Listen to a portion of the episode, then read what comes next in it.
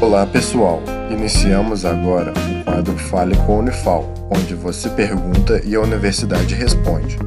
Fique agora com a pergunta de um de nossos ouvintes.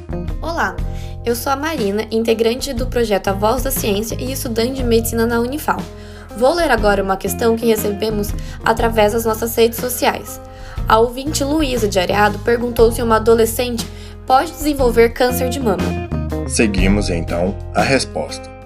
Olá, meu nome é Débora Vieira, sou médica e professora na Unifal. A resposta é sim, embora o câncer nessa faixa etária é muito raro, né? mas a gente tem visto aí, né, atualmente um uma, uma incidência de câncer de mama aumentando e provavelmente diminuindo a, a idade de acometimento. Mas o mais comum de acontecer nessa faixa etária é principalmente os fibroadenomas, que são nódulos benignos que aparecem na mama.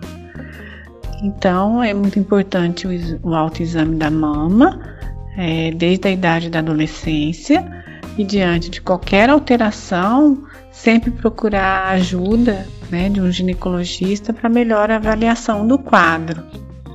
Esse foi o Fale com a Unifal. Caso também queira participar, entre em contato com o projeto A Voz da Ciência através das redes sociais, Instagram, Facebook ou YouTube. Sua dúvida é sempre bem-vinda. Esse projeto de extensão tem o um apoio da Rádio Federal de Alfenas FM